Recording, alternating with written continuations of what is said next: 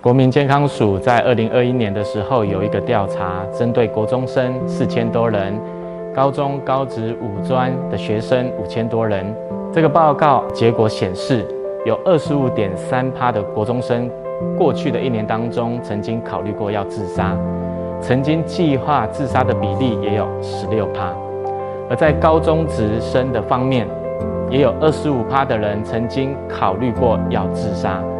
最近有一出韩剧非常的有名，叫做《黑暗荣耀》，剧中的女主角在高中的时候，曾经被她的高中同学霸凌，过程当中，她曾经一度想要自杀，但是后来她遇到了男主角，还有一个大妈的协助之下，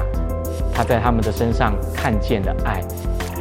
而让她能够持续的活了下来。而在这出剧的当中，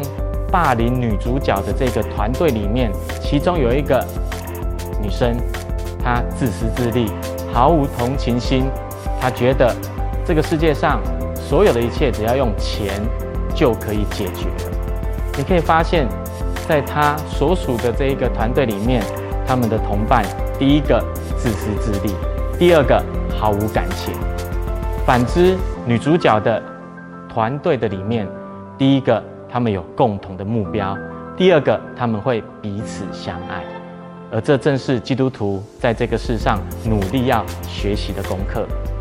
圣经有一句话这样子说：“他说，我们要彼此相爱，因为爱是从神而来的。而这是我们要学习的功课，也是教会的弟兄姐妹要努力的去到外面爱人的功课。亲爱的朋友，你正在寻找爱吗？欢迎你来到教会。”